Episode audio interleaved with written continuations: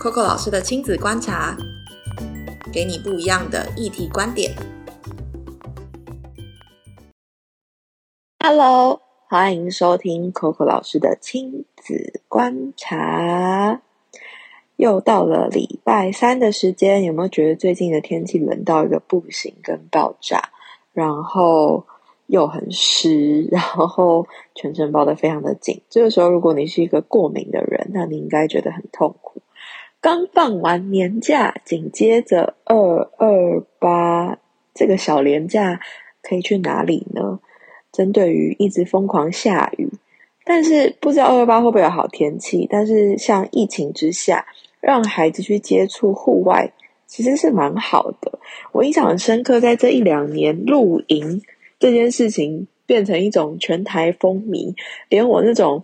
看到过去完全不露营的朋友、跟家庭、跟学生家长，居然开始记录自己的第一路、第二路、第三路，那蛮有趣的。如果从 CNN 他们过去在呃有一个报道里面，心理学家有提到说，还有包含。不只是心理学啦，包含公共政策的专家，他们都表示一件事蛮有趣的，就是上山去森林里面散步或公园散步、露营呢，跟海滩待一整天，在这个不拥挤的状态下，都是一个好的选择。啊，我觉得蛮有趣的。其实是因为我们平常你看，就是呃，对我来说，我其实非常的冲突，因为每一次我在台北的时间跟我在南澳的时间其实很不一样。但这个冲突是什么？就是我每次都会在台北一零一搭客运，然后到罗东，然后再转火车。你知道，每次我一坐上客运，然后要从台北市政府就是市府转运站那边转过去，然后要去上高速公路的那条路，永远是车最多、人最多、最繁所谓的最嗯灯光最多。我不能说最繁华，因为也有很多很繁华的地方。但是那对我来说非常的冲突，因为大概一个两一个半小时、两个小时后，就马上到一个房子不会超过三层楼，然后呃，我一搭火车旁边全部都是田的地方，我那个心情跟心境其实差蛮多的。所以到底很实际的是，在疫情下，我们让孩子去接触户外可以做什么？哦，我不知道你有去露营哦，但是我觉得带孩子去登山跟健行还蛮有趣的。还记得吗？在比较早期，应该是去年，我们有录过一集节目，是那个时候我帮阳明山国家公园他们呃跟你们的好朋友格子他们做了一个。呃，很有趣的叫做 Young Mountain Lab 的这个空间，然后那时候我们有设计了一个亲子路线，让家长带着孩子透过一个半小时、两个小时的时间，能够呃到那个竹子湖，你从那边上去，然后到登山，呃，应该说你从竹子湖上去，然后你会经过我刚刚讲的那个那个阳明山的那个所谓的阳明 Mountain Lab 的那个空间，再往上走，然后就开始带孩子爬山。那非常有趣，我记得那时候我们做的是，呃，我们把阳明山变成一个爷爷，然后让就是因为大家都知道阳明山其实是有非常多，呃，你只要带孩子进去，你会看到它有很多的气孔，然后把这件事情变成一个很有趣的探险啊，所以其实呃。当然，我觉得登山是一个，或者是你家附近如果有步道的话，我觉得是一个很好的选择。那现在其实也有很多预约制的户外活动跟课程，例如说，我在看到很多的老师带着孩子们一起进到山里面去观察植物跟步道课。我相信很多我们的家长应该你有带孩子去上过步道课吼，或者是如果之前很久很久以前我们也有做过特色公园的呃特辑，但我觉得蛮有趣的。上个礼拜同事有。剖几个特色公园给我是新的，然后我看的时候我就问他们说：“这个很特色，但是这个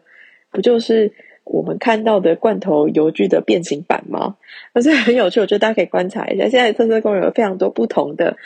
品相跟种类哦，你自己要多多点去选择。这样相关资料你在我们的。粉丝团上面其实过去都有一些帮你整理好的资料，你可以找一下离你家最近的特色公园。但我觉得很有趣的一件事情，我们都很常帮孩子设计游程，跟想好今天我们要去哪里。但不妨，我觉得连假有三天嘛，我不确定你是不是三天都要出门，但我觉得你可以带着孩子去想一想，如果可以的话，他想去哪里。带着孩子一起去设计一趟一日游或者一天的旅行，或者是一天出去玩的小行程，让他去决定他要搭公车或搭捷运，或是公车加捷运，或是你们要开车等等不同的路线，以及在这个路径中他可以去哪里。然后带领孩子把这个小小的地图可以做出来，或者是小小的这个行程表可以做出来。我觉得这反而是一个很有趣的、很有趣、很有趣的状况。那或许你也可以在其中设计一些小小的任务给孩子，例如说，呃，午餐你可以给他金钱的限制，然后他要算好喂饱我们家的方法，所以他要选好午餐我们要吃什么，这可能是一个好玩的点子。但其实我觉得在户外玩耍或者在户外。出去玩的时候，最常会发生一些比较常见的问题，例如说，在户外的时候，你的孩子如果情绪受挫的话，或者是他可能突然生气的话，该怎么办？我记得这个我们好像以前也有谈过，但是我觉得非常的有趣，就是当孩子今天突然生气的时候，你可以怎么做，或者是怎么样透过出去玩、去户外，跟着可能朋友的家庭，或者是更多不同的呃大型的。玩乐的场域，怎么样带领孩子去认识新朋友，或者是跟过去的朋友建立关系的一种状态？我觉得这都蛮有趣的。在户外玩乐跟呃所谓的这些的安排，其实都是可以让孩子学习的地方。那我觉得反而蛮有趣的一件事情是，爸爸妈妈可以在这这个出去玩乐这件事情上，也观察孩子的一些状况。刚刚我们有讲到，他会在户外里面，假设遇到受挫的时候，情绪发生问题的时候怎么办，对不对？很多时候我们都会马上进入解决他的情绪，或者是哦，原来他交了一个新朋友啊，就这样的状况。但反而我其实要鼓励家长，在呃所谓的假设你们连假真的要出去玩的话，透过这件事情，我要鼓励你观察一下你的孩子，他他在于所谓的跟同台之间，跟跟朋友之间，在户外的时候，在外面玩耍的时候，或者你们一起出去玩之后，因为。他的情绪反应是如何？他在遇到事情或遇到挫折，或是遇到情绪点的时候，他怎么解决？那以及我觉得可以透过这个事件变成你们还记得我们说的吗？晚餐聊天时间，而变成你们讨论的话题。而且你也可以观察一下孩子在遇到新朋友，或者是跟孩跟别的朋友。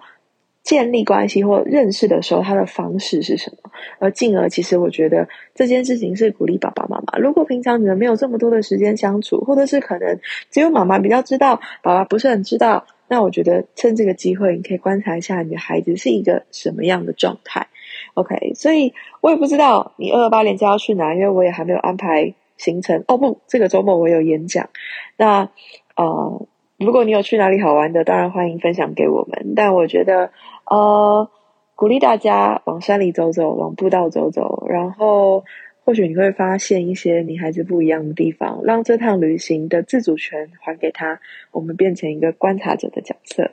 呃，还是要提醒你，记得把这个 podcast 变成订阅制，因为这样它就会随时提醒你。现在脸书实在太贵了，我们没有钱下广告，但是呢，也分享这个 podcast 给你需要的朋友，每天不对，每个礼拜，但我们迈向每天，每个礼拜我们聊一点点时间，希望。二八这个廉价，今天谈